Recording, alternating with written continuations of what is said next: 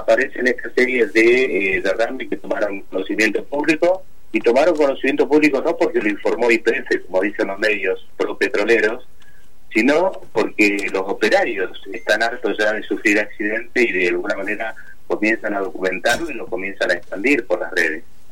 Entonces cuando se vio superado, IPF comenzó a, informar. Y después, este, por suerte, eh, Greenpeace, que es una organización ecologista, lo difundió a nivel internacional y los medios nacionales no tuvieron que tomar la información. Entonces nos dimos cuenta que la denuncia que estamos preparando, además de contener eh, la responsabilidad penal eh, sobre esos derrames, porque los derrames al final quedan en una cuestión más de impacto periodístico, porque ni las autoridades del ambiente de la provincia, ni las autoridades de los de las empresas responsables, en este caso IPF y Grumberger, eh, dan explicaciones o garantizan de que esa situación se va a superar o se va a remediar. Jorge. Queda todo en una cuestión de, impacto mediático y la población vive amenazada por este tipo de incidentes. Jorge, ¿cómo debe proceder la empresa cuando se produce un derrame? Porque, a ver, hasta en algunos lugares no dejan entrar a, los trabajadores con, con, celulares para que no registren y viralicen esa información. ¿Qué, ¿Qué tiene que pasar cuando hay un derrame? ¿Cómo debe proceder la empresa?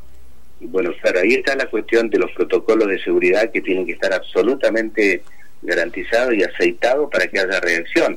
Y esos protocolos los tiene que exigir el Estado provincial a través de la Secretaría de Ambiente, que es la autoridad que tiene que velar por la, por la salud y por la, el ambiente de la población. Las empresas tienen que tener ya todo un mecanismo y una reacción que e, ese tipo de cuestiones primero no ocurran. Y segundo, de que si ocurren, no nos tengan en la zozobra de decir que no se sabe si se va a poder sanear en 60 o en 90 días de que no hay la tecnología adecuada, que están mandando a buscar ingenieros no sé dónde. Es decir, hay una improvisación total sobre cuestiones que tienen que ver con la vida y la salud este, del ambiente y de las personas físicas. Entonces, ese estado de desamparo, el que nosotros denunciamos, ese estado de inoperancia, de complicidad, eh, que, que, asumen las autoridades provinciales, lo que nosotros venimos a denunciar para que la Fiscalía investigue y sancione, porque si no, queda nada más que en una anécdota periodística este, el accidente. Mientras nosotros estábamos denunciando eso, ocurrió otro accidente ya no en Loma Campana, sino en Loma Naranja.